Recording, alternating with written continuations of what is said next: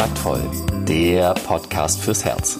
Für Singles, die es nicht bleiben wollen und alle, die sich mehr Liebe, Mut und Freiheit in ihrem Leben wünschen.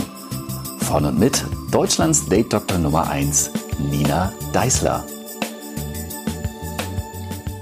Hallo und herzlich willkommen zu einer neuen Folge im Kontaktvoll Podcast. Schön, dass du auch heute wieder zuhören magst. Und ja, wie letzte Woche und schon in den Wochen vorher versprochen, ein bisschen, ähm, ja, ich, es war auch die Frage, Nina, Nina, kannst du uns konkrete Tipps geben oder kannst du mir konkrete Tipps geben? Und ich denke mir so, hey, ich gebe dir die ganze Zeit schon konkrete Tipps. Allerdings vielleicht nicht auf der Verhaltensebene, sondern eben eher auf der Ebene deines Mindsets, deiner Glaubenssätze und deiner, deiner Identität. Aber du möchtest auch ein paar Tipps auf der Verhaltensebene.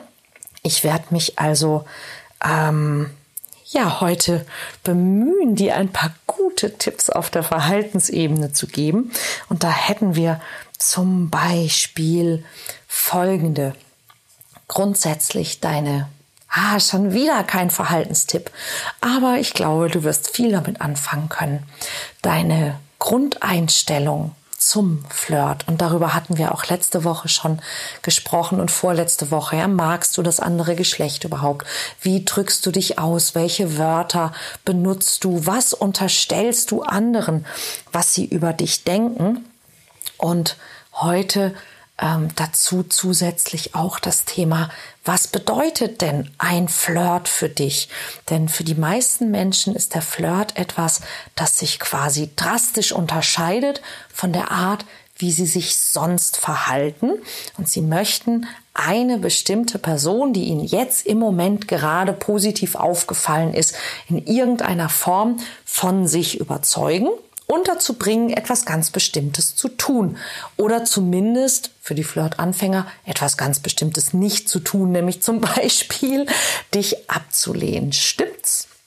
Jetzt ist es aber leider so, dass wir Menschen ja so Gewohnheitstiere sind und dass wir ganz besonders gut sind in den Sachen, die eben normal für uns sind. Und normal sind eben immer genau die Dinge, die wir ganz oft tun, die wir quasi automatisch tun, die normal für uns sind. Also für mich zum Beispiel ist es total normal, ähm, mit einem Mikrofon oder einem Headset mich vor 30, 40, 50 oder auch 100 Leute zu stellen und denen irgendwas Nettes zu erzählen, äh, weil ich das einfach schon hunderte Male getan habe. Es ist auch total normal für mich, diesen Podcast aufzunehmen, ohne dass ich den von irgendeinem Blatt ablese, weil ich das einfach schon dutzende Male getan habe. Es ist normal, äh, mich vor eine Kamera zu setzen und irgendwas zu erzählen, weil ich das einfach schon keine Ahnung wie oft getan haben. Es ist normal.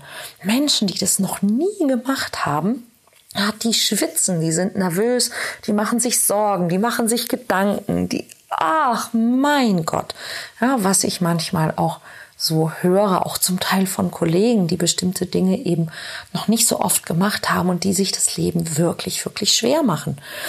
Sprich, alles, was du nicht oft tust, ist nicht normal.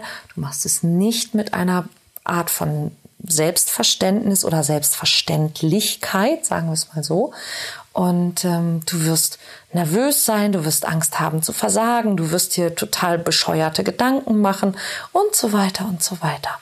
Mit anderen Worten, wenn also Flirten etwas ist, eine Verhaltensweise, die massiv von deiner üblichen Verhaltensweise abweicht, dann wird das nicht unbedingt das sein, was ein Flirt sein soll. Denn ein Flirt soll ja ein Spiel sein, es soll Spaß machen. All das habe ich dir bestimmt schon zigmal in diesem Podcast erzählt. Aber der Punkt, warum das für viele Menschen so schwer ist, ist, dass eben diese flirtige Haltung deinem Gegenüber ähm, nicht, nicht passieren wird, wenn du dich sonst im Leben eben ganz anders verhältst. Ja, wenn du, ich nenne das immer offline sein, wenn du viel offline bist. Offline zu sein in der Welt heißt für mich, du bist eben im wahrsten Sinne des Wortes nicht auf Empfang und du sendest auch nicht. Ja, du sitzt irgendwo und du guckst nicht die Menschen um dich herum an, sondern du guckst auf dein Handy, weil dein Handy ist online, nicht du. Ja, oder du guckst in dein Tablet oder in dein E-Reader oder in die Zeitung oder in ein Buch oder auf den Boden, auf deine Füße. Wenn du durch die Stadt gehst, guckst du allenfalls in die Schaufenster. Anderen Menschen guckst du nicht ins Gesicht, sondern nur auf die Knie und so weiter und so weiter. Das meine ich mit offline sein. Du nimmst nicht an Gesprächen teil, die in deiner Umgebung ähm, passieren, weil du denkst, die sind nicht für dich gedacht. Ähm, du hast nicht ein nettes Wort übrig für Menschen, mit denen du ähm, nicht unbedingt sprechen musst. Ja, den, beim Bäcker, an der Supermarktkasse und so weiter und so weiter. Doch genau dort könntest du fantastisch üben, online zu sein, sprich teilzunehmen am Leben. Und dann würde das Ganze auch etwas leichter werden denn dann könntest du dich fragen, wofür soll ein Flirt eigentlich gut sein? Und das Erste, wofür ein Flirt gut sein sollte, wäre bessere Laune. Ja, also, dass du nach dem Flirt bessere Laune hast und dass dein Gegenüber nach dem Flirt bessere Laune hat als vorher. Jetzt kommt nämlich der Trick. Die meisten Menschen, die flirten, wollen etwas. Ja? Also sie wollen keine Ablehnung, sie wollen, dass der andere irgendetwas tut, sagt, was auch immer, ja, eine Telefonnummer und am Ende, was wollen wir am Ende? Am Ende wollen wir also entweder Sex oder eine Beziehung. Nichtsdestotrotz wollen wir, egal was wir wollen, eigentlich immer dasselbe. Wir wollen mit unseren Bedürfnissen vom Gegenüber angenommen werden. Das Problem daran ist, dass unser Gegenüber ja nicht wirklich eine Veranlassung hat, uns, dich, einen völlig Fremden, ohne dass er weiß, was habe ich denn davon, mit all seinen Bedürfnissen anzunehmen. Warum sollte jemand anders das tun? Warum sollte eine Person, die du attraktiv findest, dich als Fremden mit all deinen Bedürfnissen annehmen? Warum? Warum sollte jemand das tun? Und das ist eine Frage, die sich viele Menschen viel zu selten stellen, glaube ich. Ja, wir sehen immer sehr stark unsere Bedürfnisse und wir haben immer Angst, dass der andere uns ablehnt. Ja, nur wir sollten uns wirklich ernsthaft fragen, warum sollte der andere uns annehmen? Und ich meine damit nicht, er oder sie wird es nicht tun, sondern wenn du dir die Frage wirklich ehrlich stellst, also warum sollte der andere mich annehmen? Und du suchst wirklich Antworten darauf. Also zum Beispiel, weil man mit mir sehr viel Spaß haben kann. Weil ich, ja, also welche Gründe könntest du jemand anderem geben, dich anzunehmen? Denn wenn du nur auf deine Bedürfnisse schaust, dann bist du, bist du immer der, der Bittsteller sozusagen, ja, der sich so sehr wünscht, dass ein anderer etwas für ihn oder für sie tut, ohne dass du dem anderen jemals einen vernünftigen Grund dafür liefern kannst, warum er oder sie das tun sollte. Und das bringt dich einfach jedes Mal in, in eine Scheißsituation. Punkt. Ja, also warum sollte der andere das tun? Und suche wirklich Antworten auf diese Frage. Und die erste, die ich dir geben kann, ist, wenn du mit jemandem flirtest, dann sollte das Einzige, was du erreichen möchtest mit dem, was du tust, sollte sein, ich möchte dem anderen ein gutes Gefühl vermitteln. Und das kannst du zum Beispiel tun, indem du jemanden freundlich anlächelst. Denn vielleicht erinnerst du dich, wenn dich jemand freundlich anlächelt, dann freust du dich. Wahrscheinlich, wenn du normal bist. Ja, wenn du also jemanden freundlich anlächelst, ist es relativ wahrscheinlich, dass dein Gegenüber sich darüber auch freut. Du könntest etwas Nettes zu jemandem sagen. Du könntest jemanden loben. Du könntest ein Kompliment machen. Ja, du könntest irgendetwas tun, was den anderen zum Lächeln, zum Lachen oder sonstiges bringt, dazu bringt, sich geschmeichelt zu fühlen, ähm, sich dazu bringt, sich anerkannt zu fühlen, wertgeschätzt zu fühlen, irgendetwas in der Art.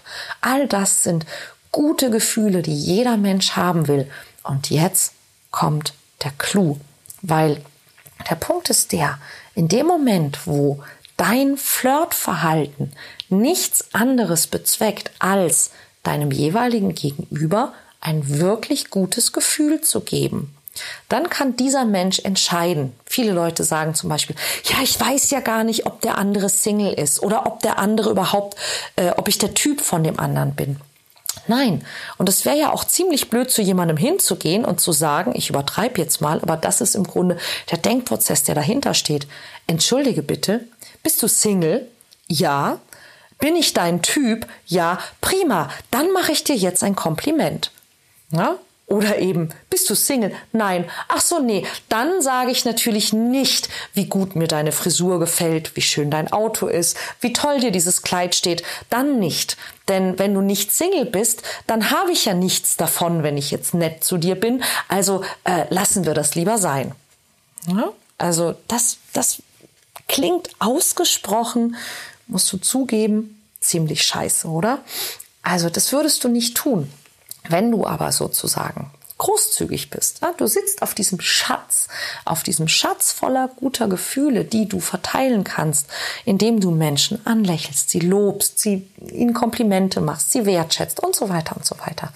Und es ist dir vielleicht erstmal egal, ob diese Person fuckable ist, also ob sie Single ist und ob du ihr Typ bist und ob sie dasselbe will wie du, sondern du gibst dieser Person erstmal einfach ein positives Gefühl.